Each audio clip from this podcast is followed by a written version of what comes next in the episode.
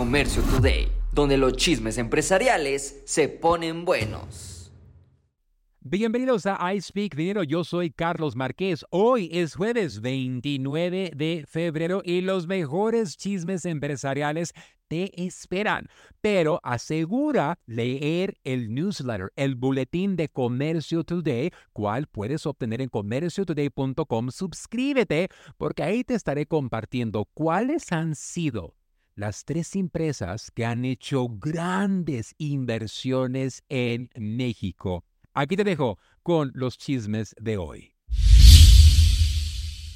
México es número uno. Tequila, aguacates, híjole, y no se digan los tacos. Pero ahora en el sector automotriz, los proveedores de la industria van por más de 20 mil millones de dólares de contratos gracias al nearshoring y el sector automotriz. ¿Y de qué se trata? Bueno, los proveedores estarán ofreciendo sus productos y servicios a compañías como Kia, Tesla, Toyota, que hoy, más que en cualquier otra etapa tienen tanta presencia en México. Ha llegado al punto que la Secretaría de Economía de Nuevo León estará otorgando más de 6 mil millones de dólares de préstamos para que los proveedores puedan cumplir con las necesidades de las grandes empresas.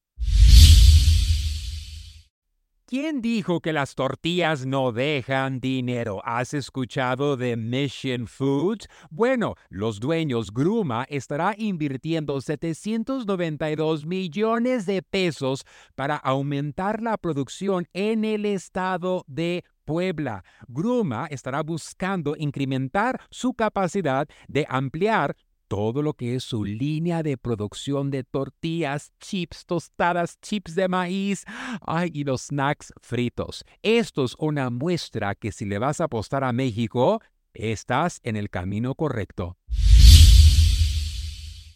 Por más descuentos que tengan, el apriete económico le ha llegado a Macy's. Se ha anunciado que estarán cerrando 150 tiendas en los próximos 36 meses. ¿Y a qué se debe? Pues bueno, hoy no tienen la capacidad menos la infraestructura para competir con los kings, los reyes del e-commerce, como lo es Fashion Nova, Chien, Temu, entre otros proveedores más. Incluso a través de los proveedores tradicionales como Bloomingdale's, Nordstrom, Macy's se ha quedado atrás. Aunque no han tirado la toalla, dicen que van a crear nuevas marcas, nuevos productos y van a cambiar su enfoque. Ya no 100% punto de venta tradicional, sino también hoy ser una opción para el e-commerce.